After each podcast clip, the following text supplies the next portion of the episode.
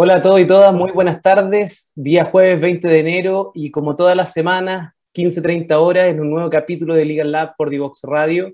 Hoy tenemos un programa bien interesante.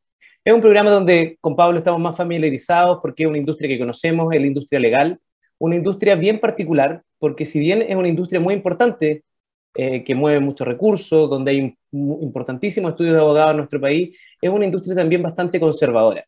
Y por lo tanto, todas estas innovaciones, hace un tiempo atrás ya vimos un emprendimiento que estaba marcando un poco la pauta en temas de, la industria legal.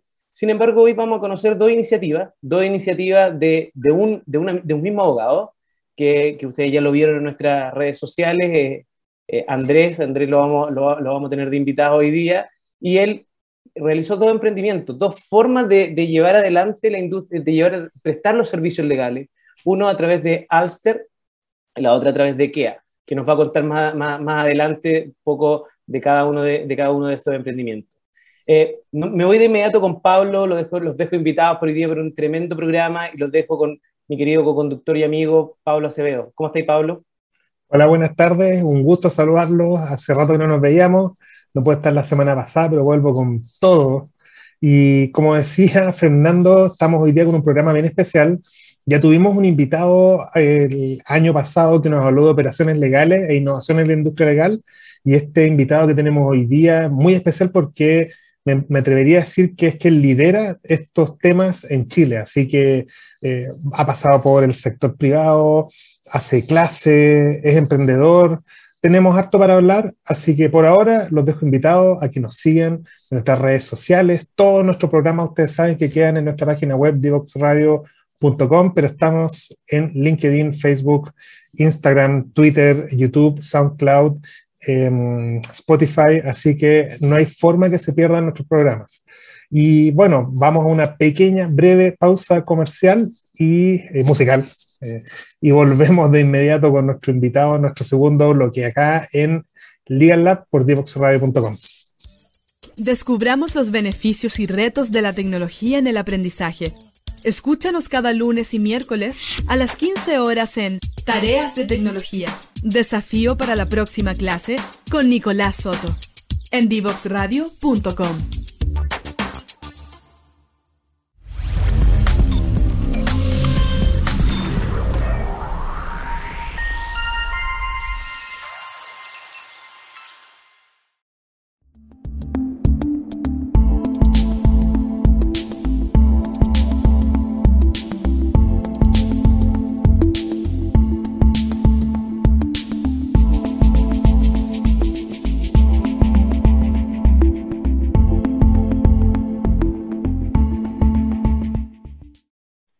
Y ya estamos de vuelta acá en vivo en divoxradio.com eh, con tremendo bloque musical que nos deleitó Connie.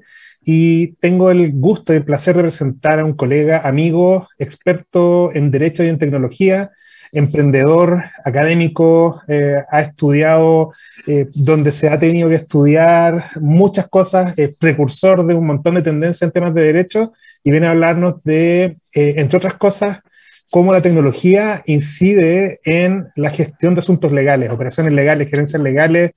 La verdad que presentemos lo mejor. Andrés Jara, CEO, founder de Alster y de KEA. ¿Cómo está Andrés? Bienvenido a Divox Radio y a eh, Lab.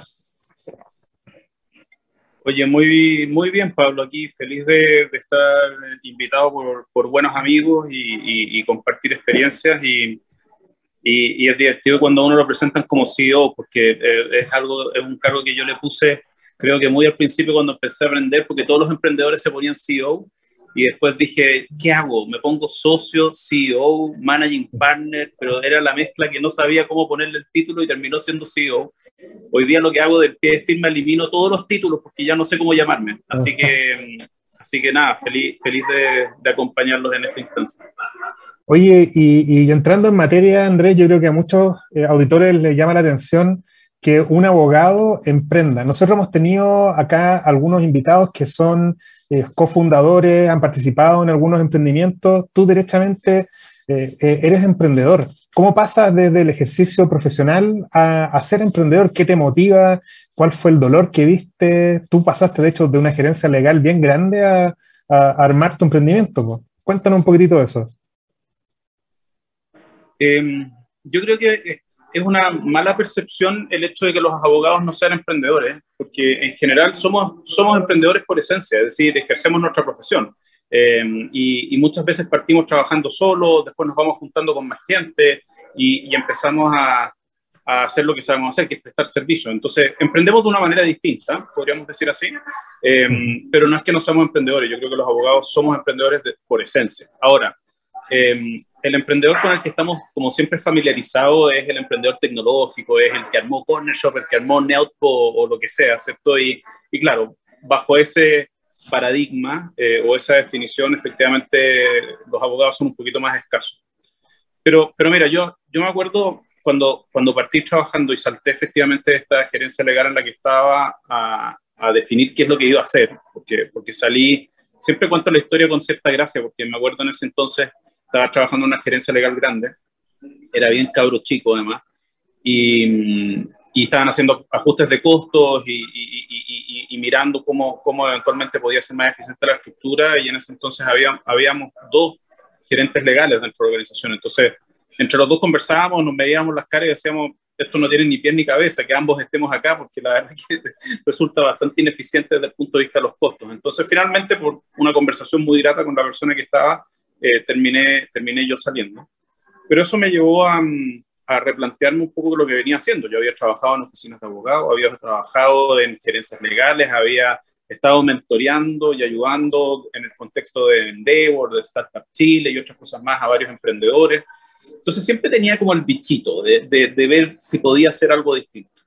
Sin embargo, en algún alguna de las cosas que estudié, en alguna oportunidad estudié un MBA en la Católica y, me, acuerdo, y me acuerdo que uno de los profesores em, tenía una frase clásica que decía, mira, si va a emprender, eh, hablaba de mi hijito, eh, era un poco mayor, entonces decía, mi hijito, si va a emprender, emprendan algo que sepa hacer. Entonces eso siempre me quedó dando vuelta, digamos, y, y, efectivamente cuando dije, bueno, voy a emprender, no voy a emprender en un restaurante, ¿me entendí? Ni, ni, iba a iniciar un negocio de algo que no supiera hacer y, y menos ya llevando varios años en la cancha haciendo servicios legales en general. Entonces dije, bueno, tratemos de emprender en esta línea, eh, en la industria de servicios legales. Y lo que empecé a hacer fue a estudiar eh, qué es lo que estaba pasando en el mundo. Eh, yo diría que no fue mucha física cuántica, Pablo, no fue la gran creatividad, la ampolleta que se prendió, así como uno lo, lo caricaturiza muchas veces, sino que fue investigar qué es lo que estaba pasando en el mundo, hacia dónde iban las tendencias en materia de servicios legales. Y, cuando encontré, encontré algunas tendencias que me parecieron fascinantes, eh, eh, como era un modelo de negocio que existía en Estados Unidos, que se llama Action, y después a raíz de eso me empecé a conectar y contactar patudamente por LinkedIn con todos los fundadores de cosas similares en el mundo. Y a raíz de eso dije, bueno, parece que en Latinoamérica no hay nada similar, no hay nada que esté en, en esa línea de, de, como de modelos de negocio. Eh, y dije, bueno, intentemos hacerlo. Y, ahí parte la historia. Con un pizarrón en blanco, eh, en mi casa, eh, no tengo garage, así que no puedo decir el garage. en mi casa con un pizarrón en blanco, un notebook que me compré en ese minuto porque no tenía, y, y con la, el sueño de poder construir el Axiom de Latinoamérica. Así partió el sueño. Después mutó en montones de formas, pero, pero ese fue como el, el inicio. Hola Andrés, bienvenido a, Legal Lab. Eh, de verdad es muy interesante escuchar tu, historia y, me gustaría a mí preguntar precisamente por, por, Alster, que este emprendimiento del que estaba hablando, eh, ¿cómo tú viniste a, transformar un poquito esta, esta, industria legal? ¿Cómo ustedes prestan servicios legales a los clientes? ¿Cómo fue la, la percepción de los clientes de esta nueva forma? Porque el cliente en general está, o, o, los estudios jurídicos son muy tradicionales en cuanto a la forma que prestan sus servicios. Entonces, ¿cómo tú, tú viniste aquí a hacer un cambio bastante disruptivo en el modelo de negocio? ¿Cómo fue adoptado por los clientes? Eh, puedo dar la, respuesta larga o la respuesta corta, pero, pero, pero, pero mira, además que creo que son varias preguntas en una, pero, pero mira, partamos, partamos por, por la primera parte de la pregunta. La primera parte fue, fue relacionada con, con cómo cómo se desarrolla un modelo de negocio, ¿cierto? Quizás algo más disruptivo en una industria bien tradicional. Em, es un tremendo desafío. Eh, y es un tremendo desafío porque uno de los principales elementos es que, eh, o varios elementos tienen como, yo diría, como contrapeso o como limitante. Primero, hay mucho escepticismo respecto de, si es que vas a entregar eh, la misma calidad o no de servicio que, que, que entregan otros. En segundo lugar, em, hay, yo diría, varios detractores, eh, porque eh, piensan precisamente que se va a afectar o la calidad o, que tú estás entrando a competir, ¿cierto? Canibalizando precios o comoditizando servicios que tradicionalmente no se mediaban como commodity. Y en tercer lugar, em, hay otro elemento que es bien clave, yo te diría desde el punto de vista como de, tratar de innovar en el modelo de negocio, eh, que está en eh, los recursos que uno requiere para poder entregar un buen servicio. Porque finalmente, en la industria de los servicios profesionales, que es en donde primero empezamos a actuar, después fuimos mutando y terminamos en tecnología, y hoy día, bueno, ya hablaremos de eso, estoy entusiasmado con otro emprendimiento nuevo que, que me tiene por la cabeza full, eh, pero, pero la primera parte de, de, de ese emprendimiento en la industria de los servicios está marcada por el talento. Es decir, hay que saber que tú necesitas talento para prestar buenos servicios, eso y, sobre todo si estás inserto en las industrias de servicios profesionales. En una industria que por lo demás eh, es una industria que siempre ha estado bien marcada, yo te diría, por em, la, ¿cómo decirlo?, la reputación, ¿cierto? Es decir, las personas eh, venden sus medallas de guerra, ¿cierto? Venden sus diplomas en la pared, eh, venden sus corbatas y sus colleras muchas veces, ¿cierto? venden cuántos títulos y cuántos deals hicieron, cuántas veces aparecieron en un ranking.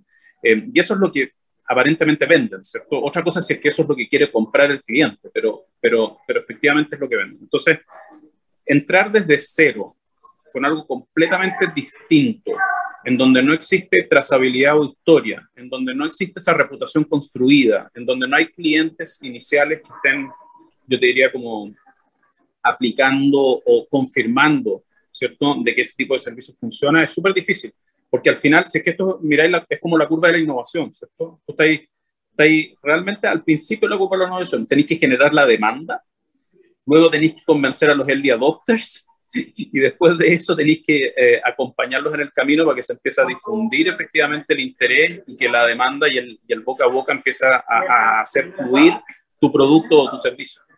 Entonces, eh, yo diría que fue súper difícil. Eh, nunca perdí la fe, digamos, sigo sin perderla. Sigue siendo difícil. Eh, ya llevo, esto que impartió el 2015, y, y, hasta el día de hoy yo te digo todavía, eh, todavía existen escépticos del modelo que nosotros desarrollamos. Y quizás ahí, Fernando, una de las cosas que puede ser útil es entender el modelo. Al final este es un modelo que se basa principalmente en cuatro grandes pilares estratégicos. El primero era prescindir de los costos de infraestructura, es decir, era reducir finalmente la estructura de costos que tradicionalmente pesaba dentro del PNL, digamos, de una oficina de abogados de los servicios profesionales en general, un, un tercio más o menos, ¿cierto? de tu estructura, eh, eh, de, tu de, tu PNL. Por lo tanto, si generaba ahí 100, había 30, ¿cierto? O 33,3 periódicos que, que, se te iban en infraestructura. Eh, y la infraestructura es la oficina, los metros cuadrados, la pirámide, digamos, de distintos individuos interactuando dentro de la cadena de valor, etcétera, etcétera. Entonces, en, en el modelo que, que, que quisimos, eh, digamos, desarrollar en ese entonces, la infraestructura, se trataba de prescindir de la infraestructura, es decir, desde el día uno ser remotos, digitales, on demand, por proyecto, etcétera, etcétera.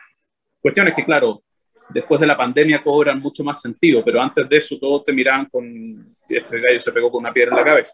Eh, Después el segundo elemento y el, segundo eh, pilar estratégico del modelo de negocio estaba basado em, en productivizar, es decir, en tratar de generar efectivamente servicios comoditizables o paquetizables, ¿cierto? En donde tú tenías em, identificación de alcances súper claros y no tenías este elemento de la hora facturable y del cronómetro que tradicionalmente el abogado tenía. El tercer elemento está dado por eh, la capacidad de introducir una estrategia de pricing completamente distinta de la mano con lo anterior, ¿cierto? Es decir, cuando tú productivizas o comoditizas ciertos tipos de servicios, puedes también estandarizar el pricing y eso te da muchísima más transparencia, ¿cierto? y también te permite abordar distintos segmentos de la demanda eh, atendiendo los niveles de elasticidad que dentro de esa demanda se dan. Y el, y el cuarto y último elemento era el talento. Era tener efectivamente a las personas correctas para poder garantizar la calidad y eh, el poder decirle a un cliente que tú tenías efectivamente un determinado talento o una determinada persona que podía abordar su necesidad y que tenía los años de expertise requeridos. Por lo tanto, empezamos a reclutar talento con experiencia desde el día uno. No era un modelo que se visualizaba capturando el talento salido de la universidad porque no teníamos la capacidad de entrenarlo. Entonces, teníamos que traer y atraer talento de 5, 6, 7, 8 años de experiencia a lo menos. Y eso es mucho más difícil en un mundo escéptico. Pero ahí tuvo la gracia y la suerte eh, de encontrar un espacio en el que habían muchos abogados disconformes con el modelo tradicional, que ya habían sido formados en las escuelas tradicionales, por lo tanto venían con una base muy buena desde el punto de vista de la calidad de servicio y, el conocimiento técnico para poder hacer un buen delivery, y que veían en esto una oportunidad. Y que veían en esto una oportunidad porque podían compatibilizarlo con otros intereses, compatibilizarlo con sus vías profesionales o personales, compatibilizarlo con su ánimo de poder independizarse, incluso como una etapa inicial en ese proceso de independización. Eh, y, bueno, y todo eso llevó a, que Alster creciera y se construyera y hubiese gente que creyera en ello. Y ya cuando tienes todos esos elementos y tienes un pitch más o menos armado, ¿cierto? Eh, el, el cliente parte experimentando. Ahora, ¿quiénes son los que primero experimentan? Los que son más sensibles al precio, y visualizan más alineamiento con esa propuesta de valor. ¿Y, cuáles son esos clientes? El mundo de las startups. Entonces, eh, empezamos rápidamente a insertarnos dentro de ese mundo porque en ese mundo había el apetito de una propuesta de valor diferenciada, ¿cierto? Y había más apetito por, por, por una, por, por, modelos distintos y porque el abogado no fuera tan tradicional y tuviera la estructura tradicional, etcétera, etcétera. Y, y a raíz de eso, bueno, no, quiero aburrir con el, cuento, pero, pero finalmente a raíz de eso eh, surge eh, efectivamente nuestro, nuestro camino y, luego cuando ya estás trabajando con muchas startups empiezas a meterte en los ecosistemas corporativos y cuando te metes en los ecosistemas corporativos empiezas a validar tu modelo de negocio y de ahí viene un círculo que llamémoslo virtuoso, eh, en algunos casos defectuoso, pero en la mayoría de los casos virtuoso, que, que te lleva por el camino que, que hemos recorrido. Oye, Andrés, y, en este armar Alster, en este satisfacer tu necesidad, la necesidad del cliente, ustedes fueron adoptando tecnología y fueron poniendo la tecnología en el centro de su modelo de negocio y eso llevó a que crearas tu propia tecnología. Antes de entrar a, a KEA, que, de hecho le vamos a dedicar el, segundo bloque, a, porque estudiaron en Startup Chile, cuéntanos un poco cómo, cómo fuiste adoptando tecnología, porque obviamente en, el proceso de gestión e intervención de, un cambio tecnológico, los abogados siendo tan tradicionales, me, imagino que fuiste un bicho muy raro. Pues cuéntanos cómo llega eso. Entiendo que incluso llegaste a hablar con la gente de Microsoft. Eso es lo que puedas contar también. Pues, Cuéntanos de eso, que es sumamente interesante para nuestros auditores. Sí, em, a ver, dentro de, dentro de este, este primer pilar estratégico, al prescindir de la infraestructura, eh, tú tienes que generar, llamémoslo, espacios de trabajo que contribuyan a igual mantener ciertos rasgos del, del modus operandi, ¿cierto? De, de, los hábitos de trabajo habituales, ¿cierto? Em, porque tienes que revisar documentos, porque tienes que colaborar sobre documentos, porque tienes que colaborar sobre opiniones, debes gestionar el conocimiento, debes transferir el conocimiento em, y, y, debes, y debes proveer al cliente una experiencia asimilable en cierta medida porque tú no quieres al cliente que, que observe que hay una, un, detrimento en la calidad del servicio, ¿cierto? Por el hecho de que no cuentas con la infraestructura. Y, nos guste o no nos guste, em, la respuesta más eh, obvia, digamos, a eso es la tecnología. Ahora, em, la tecnología tiene pros y contras, porque generalmente la tecnología siempre se observa eh, erróneamente como un fin en sí mismo, sin embargo es un, es un medio, es una herramienta para lograr el fin. Y el fin era proveer un servicio de alta calidad sin generar efectivamente esa sensación de que no estábamos físicamente en un lugar. Entonces, eh, entonces, a raíz de eso empezamos a explorar tecnología y, es cierto que uno de los primeros grandes pasos que dimos em, fue convencernos de que la tecnología debía estar en las entrañas de, de, nuestro negocio, de nuestro modelo de negocio.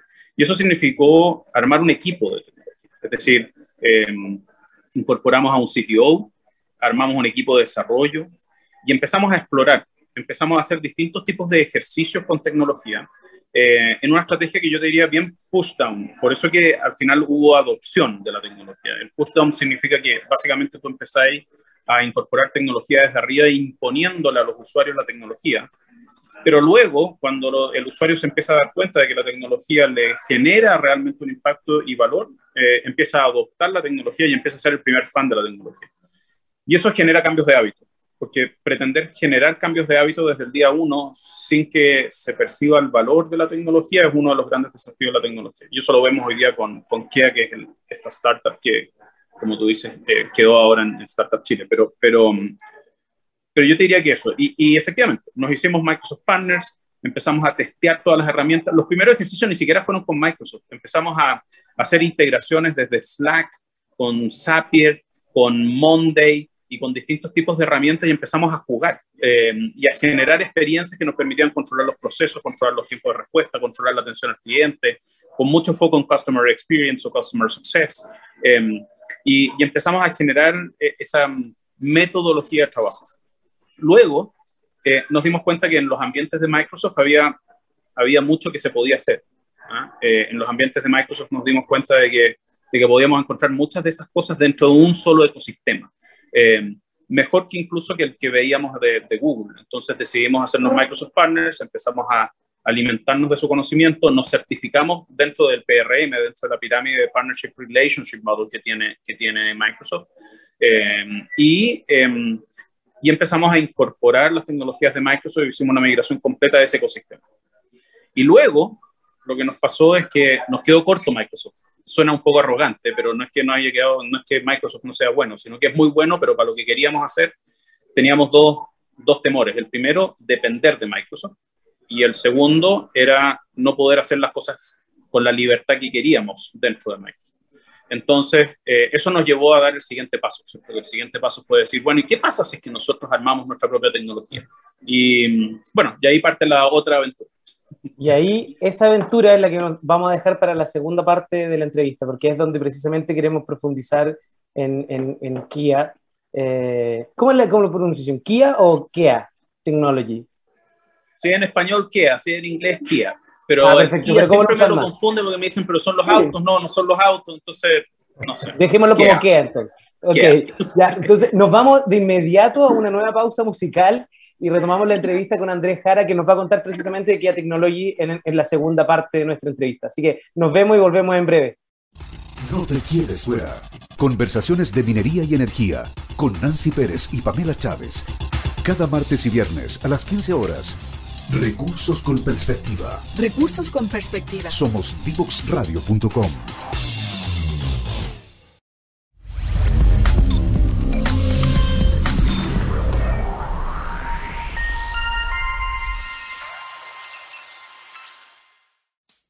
quedes fuera. Conversaciones de futuro para Latinoamérica. Latinoamérica. Cada martes y jueves a las 9 de la mañana en LATAM 2050 con Ángel Morales. Somos divoxradio.com. Descubramos los beneficios y retos de la tecnología en el aprendizaje. Escúchanos cada lunes y miércoles a las 15 horas en Tareas de Tecnología. Desafío para la próxima clase con Nicolás Soto. En divoxradio.com. Estamos de vuelta luego de esta muy buena pausa musical con Andrés Jara, founder y CEO de KEA Technologies. Andrés, cuéntanos, ¿qué es KEA? ¿Qué hace? ¿Cómo nace? Eh, pucha, la pregunta es difícil porque todavía tengo que entrenar mi elevator pitch. Eh, para, eso, para eso entramos a Startup Chile, para aprender elevator pitch. La primera clase que vamos a, atender con mucha atención. Oye, eh, ¿Qué es un...? Mira, a mí me gusta asimilarlo al HubSpot para los abogados. Básicamente es un, es un eh, integrador de soluciones tecnológicas y el ecosistema dentro del cual el abogado hoy día se desempeña. Eh, te permite integrarte con Word, con SharePoint, con Gmail, con Google Drive, con WebDocs, con LemonTech en sus dos dimensiones, case tracking, eh, time billing, etcétera, y generar una experiencia única de usuario. Em, ¿Por qué lo hacemos? Porque el abogado tradicionalmente tiene un gran problema con la tecnología, que es la adopción. Y la adopción pasa por el hecho de que tiene un gran dolor, y ese gran dolor es que le insertan tecnología y le, y le genera un costo, ¿cierto?, enorme el switch dentro de las tecnologías. Es decir, vive en un ambiente desconectado de distintos tipos de soluciones. Entonces, lo que dijimos es, generemos la conexión, generemos ese integrador natural que permita efectivamente una sola experiencia de usuario. Si quieres mandar un mail, mándalo de acá, pero está conectado con tu Outlook. Si quieres guardar tu documento, guárdalo acá, pero está conectado con tu SharePoint. Si quieres eventualmente traquear tus horas, hazlo acá, pero va a cargarlo dentro de tu time billing, de forma tal de que no te saco de esas herramientas que hoy día tus organizaciones te han requerido utilizar pero sí te ayudo a que no tengas ese dolor de estar cambiando entre pantallas y pantallas, ¿cierto? Eh, y trasladándote con datos desintegrados de un lado a otro. Y contribuyo principalmente a la capacidad de poder tener también totalmente centralizada la información que genero y los datos también eh, que voy construyendo en el tiempo, contribuyendo a la gestión del conocimiento, contribuyendo a la transferencia de información y contribuyendo particularmente a la productividad Sabemos que los abogados, al final, uno de nuestros grandes, eh, diríamos, mediciones de rentabilidad o de productividad es nuestra hora facturable, ¿cierto? O nuestro tiempo. Em, bueno, no perdamos tiempo, ese es el punto. No perdamos tiempo en cosas en las que habitualmente perdemos tiempo eh, y generemos una única experiencia. Y, eso, es, y eso es que al final. Y ahí, y ahí, Andrés, te hago una pregunta un poco más, más filosófica, más profunda en cuanto a ¿Cómo crees tú que va a ir cambiando la industria legal en, los próximos años? Porque la, entrada de este tipo de tecnología hace cambios sumamente disruptivos. Tú lo dijiste ahora. Eh, un abogado no necesita ir a un estudio jurídico para desarrollar su función. Perfectamente, con la integración de esta tecnología, podría estar trabajando desde su casa, desde la playa o desde cualquier país, entregando la misma calidad de servicio. ¿Cómo ves a la industria legal chilena y latinoamericana si está preparada para estos cambios que se van a empezar a impulsar día a día. Mire, yo creo que hay dos discusiones habituales que se vienen sosteniendo desde hace muchos años, desde, digo, 15 años atrás. Que mm, la, primera discusión está asociada a si es que la tecnología tiene la capacidad de reemplazar ciertas actividades que el abogado desarrolla. Y la segunda discusión está asociada a cuál es la tecnología idónea para que el abogado haga mejor su trabajo. En la primera, la respuesta es la tecnología no reemplaza al abogado en una serie de actividades que desarrollan, pero sí lo reemplaza en actividades que son de bajo valor agregado, recurrentes, eventualmente parametrizables y con potencial de automatización.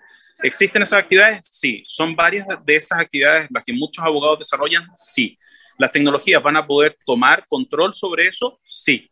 Ahora, ¿Está eventualmente el mercado listo para ese control? No. ¿Y por qué no está listo en un 100%, pero sí está en el tránsito a ello? Es porque todavía la cantidad de experiencias que existen y datos que existen para que esos, llamémoslos motores, eh, a veces hablamos de machine learning, cuando queremos hablar de cosas más sofisticadas hablamos de eh, inteligencia artificial o deep learning, ¿cierto? Pero, pero en rigor acá estamos hablando de que hay ciertas cosas mecanizables que podemos mecanizar. Aquellas cosas mecanizables, el problema hoy día es que todavía no están suficientemente, yo te diría, exteriorizados esos conocimientos para que efectivamente las máquinas funcionen bien. A la máquina tú tienes que entrenarla para que funcione, ¿cierto? Eh, ese entrenamiento es el que todavía, particularmente en Latinoamérica, ha existido muy poco esfuerzo por lograr. En los países anglosajones, en cambio, ha existido un gran esfuerzo por lograrlo. Y por eso que están a algunos años de distancia en, la aplicación de ese tipo de tecnología en la profesión legal. La segunda gran discusión en materia de tecnología es cuál es la mejor herramienta para que el abogado trabaje bien. ¿Por qué? Porque partamos de la presunción de que el abogado no es reemplazado, pero sí requerimos que sea más productivo o eventualmente más efectivo. Y ahí existen 150.000 herramientas desde, desde además desde herramientas que ni siquiera tienen que ver con el abogado, es decir, hay abogados que les gusta trabajar con Slack, hay otros que les gusta usar Trello, hay otros que eventualmente van a usar ServiceNow, hay otros que eventualmente desarrollaron sus propias tecnologías, etcétera, etcétera. Y la pregunta ahí creo que la, pregunta más difícil de responder es, es, efectivamente, bueno, ¿cuál es ese dolor central o cuál es esa necesidad central que el abogado requiere resolver? Y ahí nosotros desde KEA lo que creemos es que podemos simplificar, sin que mis, amigos abogados se ofendan, a las actividades del abogado en dos tipos de actividades. Imagínate llegar a ese nivel de simplificación. En general, cualquier abogado, quizás Pablo incluso me va a querer pegar después de la, de la sesión, pero, pero yo digo, los abogados hacemos dos cosas. Soy abogado, así que puedo hablar, voy a decir, yo abogado hago dos cosas, para que no, no se sientan ofendidos el resto. O respondo opiniones, es decir, o respondo preguntas, para lo cual necesito conocimiento, ¿cierto? Es decir, acceder a mis bases de datos históricas de las cosas que he aprendido y las cosas que sé hacer, ¿cierto? O redacto documentos. No hago más. Respondo una, una pregunta o redacto un documento. Cuando respondo una pregunta, necesito acceder, ¿cierto?, a conocimiento. Necesito acceder a esa base de datos, ¿cierto?, histórica que se ha ido acumulando en mi cabeza para poder efectivamente dar la mejor respuesta. Y si es que no tengo la respuesta, tengo que ir a investigar dónde está esa información para poder dar la mejor respuesta. Y para eso voy a las leyes, voy a las normas, voy a Google, ¿cierto?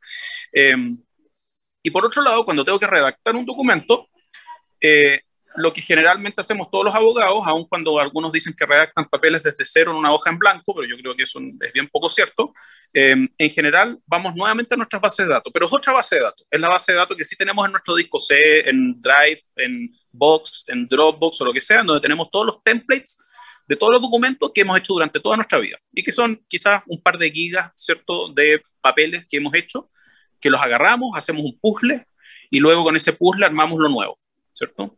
Con adaptaciones, evidentemente, ¿cierto? Y esas adaptaciones se fundan en esa otra base de datos que es nuestro conocimiento. Entonces, si esto lo miráis desde un punto de vista bien binario y bien técnico, ¿cierto? Tú decís, bueno, para que un abogado haga bien su trabajo, primero necesita acceder a las dos fuentes de información o a las dos bases de datos. La base de datos del conocimiento y la base de datos de la documentación, ¿cierto? Y luego, si es que tú eres capaz de darle acceso a esas bases de datos, ¿cierto? El abogado en rigor va a ser muchísimo más productivo, porque en la medida que tú reduces el trecho entre la capacidad del abogado de encontrar la respuesta, ¿cierto?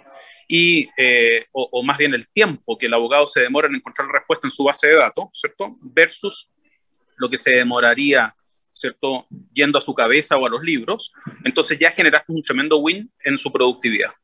Lo mismo respecto de los documentos. Si es que tú reduces el tiempo, ¿cierto? Eh, que ese abogado eventualmente demora en encontrar el template que usó en el caso no sé cuánto para no sé qué cosa, ¿cierto? Le generas un tremendo impacto en su productividad.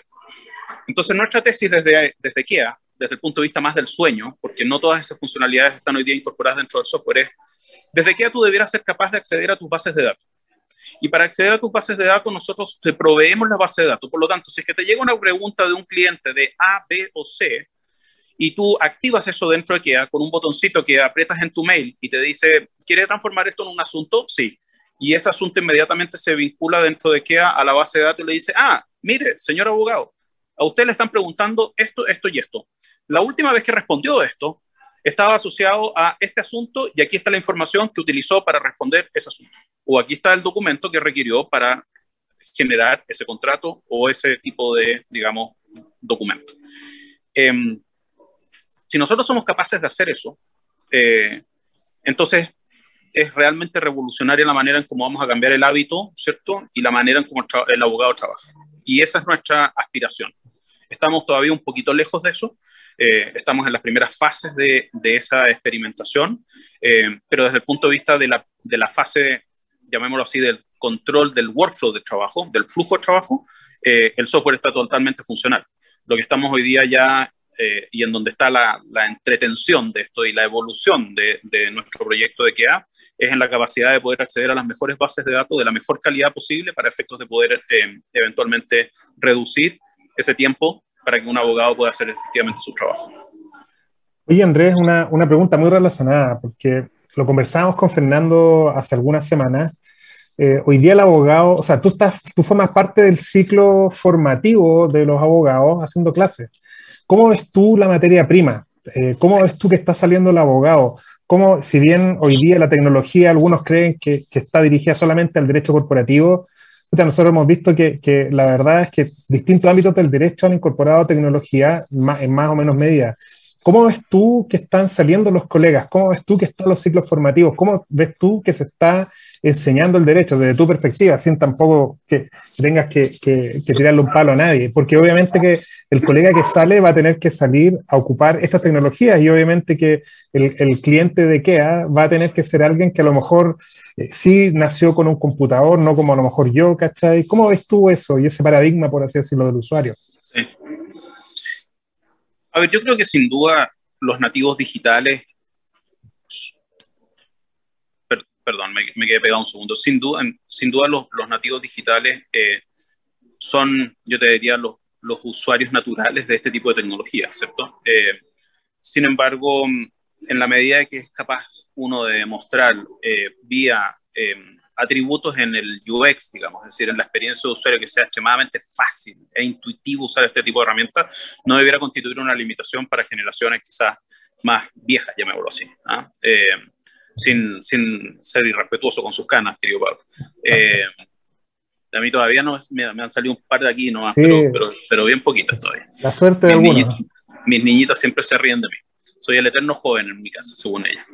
Eh, entonces, yo te diría que lo primero es que la tecnología tiene que estar pensada en el usuario. Eh, no tiene que estar pensada en quien controla la información, no tiene que estar pensada en el socio del estudio abogado que quiere controlar más información, ¿cierto? Tiene que estar pensada en el gallo que hace la pega y que tiene que usar la herramienta. Primero.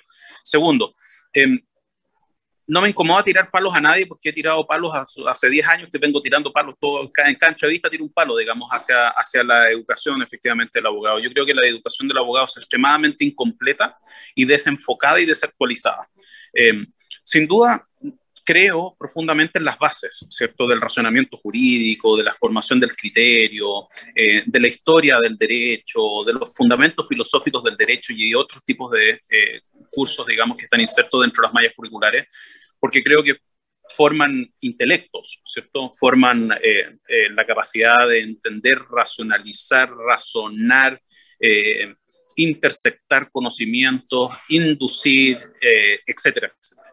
Pero mm, pero hay ciertas carencias y las carencias están precisamente en no ser capaces de identificar la necesidad de adoptar o introducir dentro de esas mallas curriculares em, conocimientos que hoy día yo te diría son un estándar eh, en em, universidades más globales, ¿cierto? Es decir, tú te vayas, te vayas a Harvard y existe un departamento que se llama Legal Practice Management, te vayas a Stanford y existe Codex, te vayas a Suffolk y existe el departamento de Legal Innovation, te vas a Miami Law y tiene Law Without Walls, y así te vas a Oxford y tiene otro, te vas a LSI y te vas a otro, y así sucesivamente, te vas a LSADE y tiene también un programa relacionado con estas materias.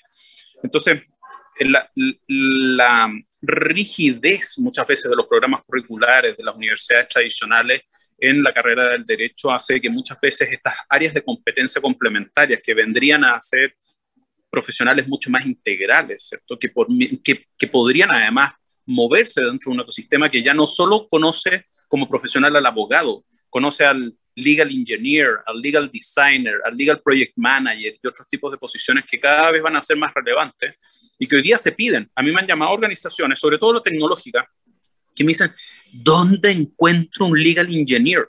¿Dónde encuentro un, un, abogado que, sabe, que sepa de legal design o de legal operations, que era uno de los títulos que le habíamos puesto a esta, charla? En Latinoamérica no existen, son, son forjados por la práctica.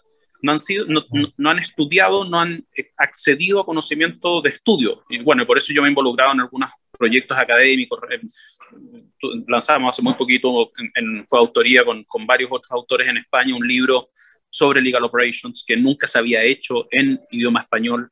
Em, y, hemos escrito miles de papers y miles de cosas para poder contribuir a la gestión de ese conocimiento. Pero raya para la suma, yo creo, Pablo, de que hay una, una carencia eh, y una falta de autocrítica eh, respecto de incorporar este tipo de contenido eh, dentro de las mallas curriculares actuales.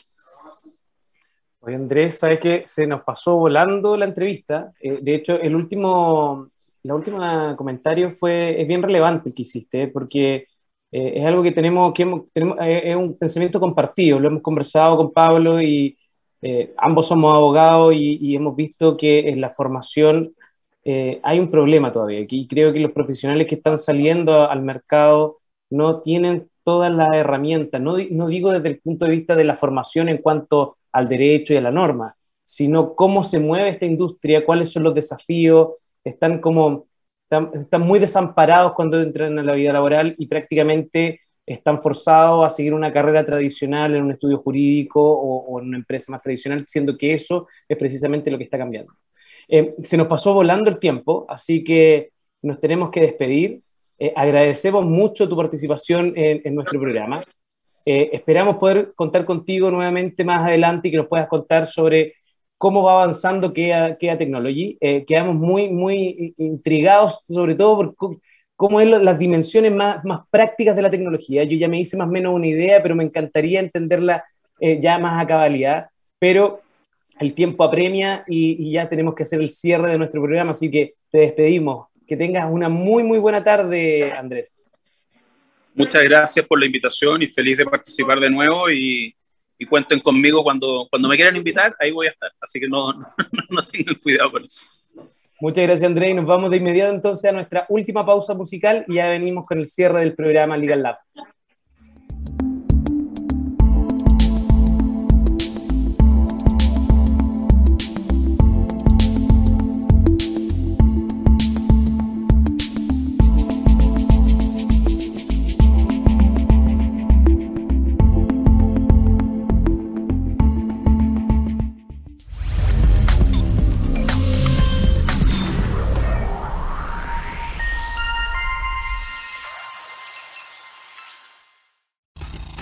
Quieres fuera. Conversaciones de minería y energía con Nancy Pérez y Pamela Chávez.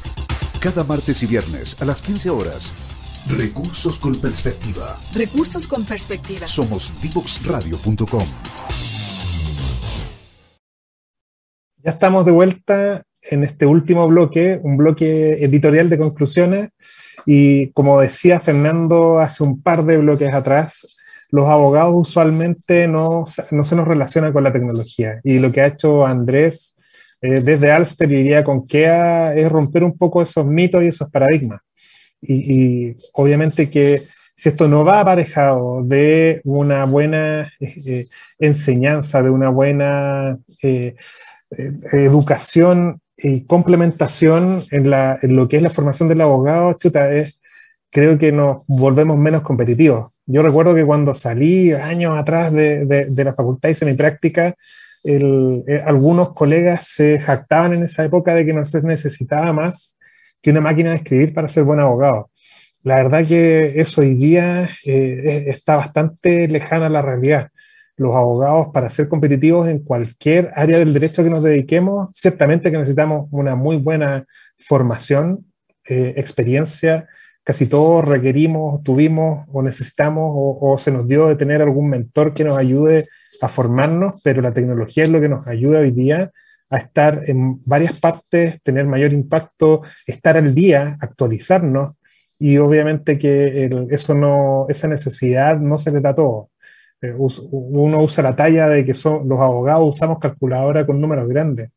Eh, y, de alguna forma esa talla creo que, que, no nos juega muy a favor. Eh, el derecho debiera también incluir algunos ítems eh, que no son tan alineados con el derecho puro y duro.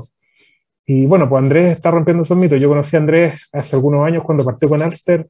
Nos hemos encontrado muchas veces en el ecosistema y siempre es un gusto conversar y, y aprender de lo que él está eh, de alguna forma tratando de evangelizar en el ejercicio del derecho entretenido y esperamos volver a conversar con Andrés para ver cómo va con KEA después de Startup Chile y todo lo que se viene en el futuro. Fernando, para la próxima semana. no, y solo como reflexión final, eh, ya habíamos tenido antes eh, algún emprendimiento en el ámbito legal, pero no por abogados. Este es bien particular porque este es un emprendimiento tanto legal como tecnológico liderado por un abogado. Eh, y yo creo que ese es un camino que va a ser cada vez más recurrente. O sea, la industria legal ha cambiado mucho. Eh, nosotros mismos, con Pablo, somos ejemplos de ello, que hemos tenido que ir mutando, hemos tenido que ir transformando y hemos ocupado un poco el derecho como una base de conocimiento para aplicarlo en distintas industrias, en temas de, transferencia tecnológica, en temas de innovación, en temas de emprendimiento. Eh, Así que yo creo que fue una entrevista bien interesante. Eh, siempre a veces es más duro y a veces eh, empezar a hablar sobre emprendimiento en el ámbito legal, aparece que hace medio fome, pero, pero creo que lo que está planteando Andrés me hace mucho sentido y creo que va a ser bien disruptivo en, los próximos años. Así que le deseamos mucho éxito. nos vamos, nos vamos hasta la próxima semana. Nos queda el último capítulo del mes Así que no se pierdan, tenemos tremendo invitado la próxima semana, ya lo van a conocer por nuestras redes sociales y e infórmense precisamente por nuestras redes sociales, conozcan lo que estamos haciendo, conozcan nuestros programas, recuerden que nos pueden encontrar en eh, Facebook, eh, LinkedIn, Twitter, eh, Instagram y también nuestros programas están disponibles para aquellos que no pueden verlo en vivo en YouTube, en Spotify, en SoundCloud y también en nuestra página web de divoxradio.com. Nos vemos, nos vemos. Gracias, Connie, como siempre. Gracias, Pablo. Nos, nos vemos el próximo jueves. Que estén todos bien. Muy buen fin de semana y que descansen.